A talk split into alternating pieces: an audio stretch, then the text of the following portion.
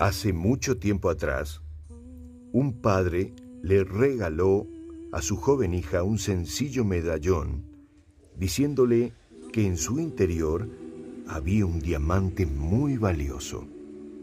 De modo que, si en alguna ocasión se veía en apuros, podría romper el medallón, vender el diamante y así superar las dificultades. La niña se hizo mujer y tuvo que luchar sola para sobrevivir a terribles épocas de pobreza. Pero la sola idea del diamante que reposaba seguro en el medallón que llevaba colgado en el cuello le daba el valor que necesitaba para seguir adelante. Muchos años después, finalmente logró el éxito en todos los aspectos de su vida ya no necesitaba luchar por la supervivencia.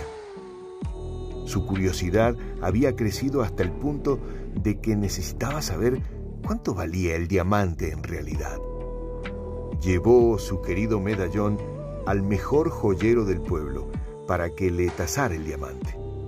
El joyero miró con cierto desdén el sencillo y deslustrado medallón, cogió un martillo y con un rápido y preciso golpe lo rompió en muchos pedazos, dejando en libertad una pequeña piedra brillante. La tomó con la mano, la miró a la luz. Vamos, esto no es un diamante, señora, sino un vulgar trozo de vidrio sin ningún valor.